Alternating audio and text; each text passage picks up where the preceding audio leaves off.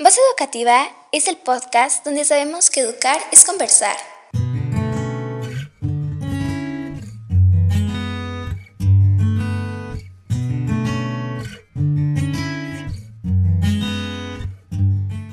En Voz Educativa también encontrarás cuentos, fábulas, poesía y literatura.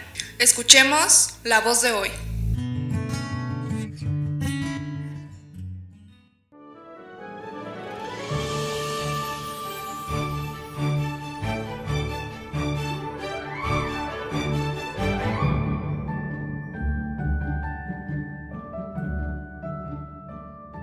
Dos vagabundos y un peligro. Las dificultades unen.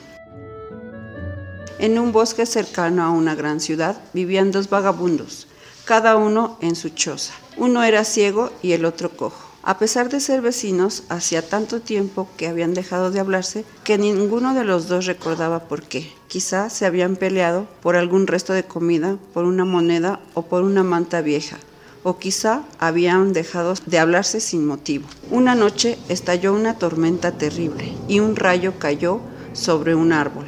Este empezó a arder. En un minuto el fuego pasó de un árbol a otro y a otro. Pronto el bosque entero se convirtió en una gran hoguera. Todo se quemaba. El cojo se dio cuenta de que no podía escapar porque el fuego era mucho más rápido que él no podía correr lo suficiente para salvar la vida. El ciego sabía que sus piernas eran muy rápidas, pero sus ojos no podían ver ningún camino. La muerte los acechaba y los dos podían olerla. El miedo hizo entonces que pensaran, porque eso es lo que pasa cuando uno se enfrenta a algo tan serio. El cojo tuvo una idea y empezó a gritar, llamando a su vecino. El ciego, guiándose por sus palabras, llegó hasta la puerta de su cabaña y le preguntó qué quería. Tú puedes correr y yo puedo ver. Los dos juntos podemos salvarnos. Dicho y hecho. El cojo subió a la espalda del ciego, que tenía unas piernas fuertes, y empezó a gritarle a través del humo y de las llamas. Corrieron tanto que lograron dejar atrás el fuego y el bosque. Poco después, ya en la gran ciudad y a salvo, los dos celebraron su buena suerte y la nueva amistad que había nacido aquella noche. A partir de ese día iban juntos a todos lados, riendo y hablando como viejos conocidos. El miedo a morir los había unido para vivir.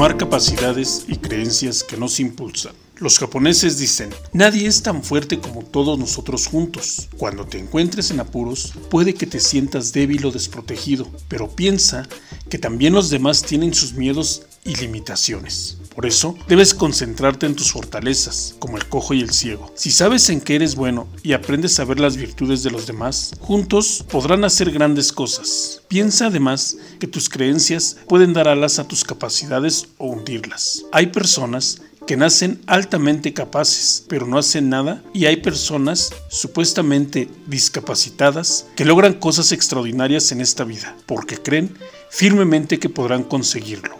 Sin duda, hace más el que quiere que el que puede, y más si lo lleva a cabo en compañía de alguien a quien ama de verdad.